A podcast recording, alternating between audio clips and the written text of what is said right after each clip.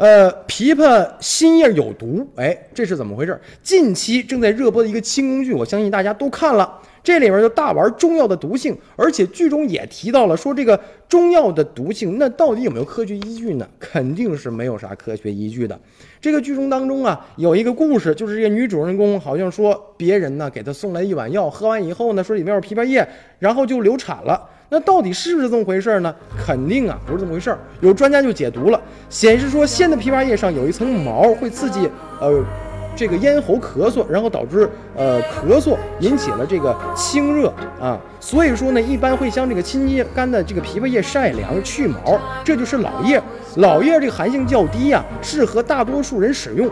但是新的老枇杷叶不会导致流产呢。像这个于贵人怀身怀有孕需要安神的时候啊，这个善良的呃贤淑的皇后娘娘。